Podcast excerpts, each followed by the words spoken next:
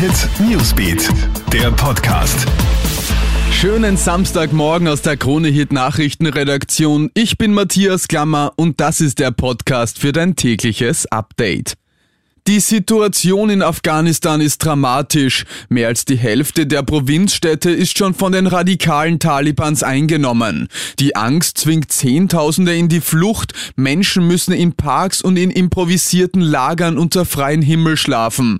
Die Kriminalität steigt immer weiter an und Verletzte können kaum versorgt werden, sagt die Geschäftsführerin von Ärzte ohne Grenzen Laura Laser zu Puls 4. Dass immer mehr Menschen, die ganz dringend Zugang zu medizinischer Versorgung Bräuchten und wo ein Gesundheitssystem ohnehin schon vorher schwach war, nun Rande am Kollaps ist, diesen gar nicht mehr bekommen.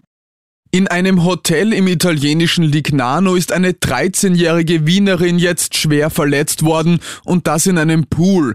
Da dieser nicht korrekt gewartet worden ist, wird die Schülerin von der Pumpe so heftig angesaugt, dass sie krasse Hämatome mit einem Durchmesser von 25 Zentimetern an beiden Beinen bekommt. Nur durch das Eingreifen einiger Badegäste kann Schlimmeres verhindert werden.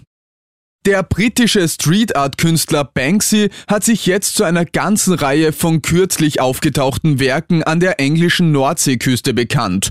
In den vergangenen Tagen sind in einigen Städten immer wieder Wandgemälde aufgetaucht. Darunter ist ein tanzendes Paar über einer Bushaltestelle, ein Bub beim Sandburgenbauen und eine Reihe von Einsiedlerkrebsen zu sehen. Per Instagram hat sich der Künstler jetzt zu den Werken bekannt. Die ganze Story und Fotos habe ich dir online online auf kronehit.at gestellt.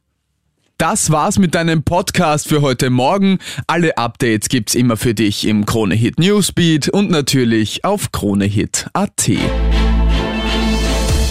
Kronehit Newsbeat, der Podcast.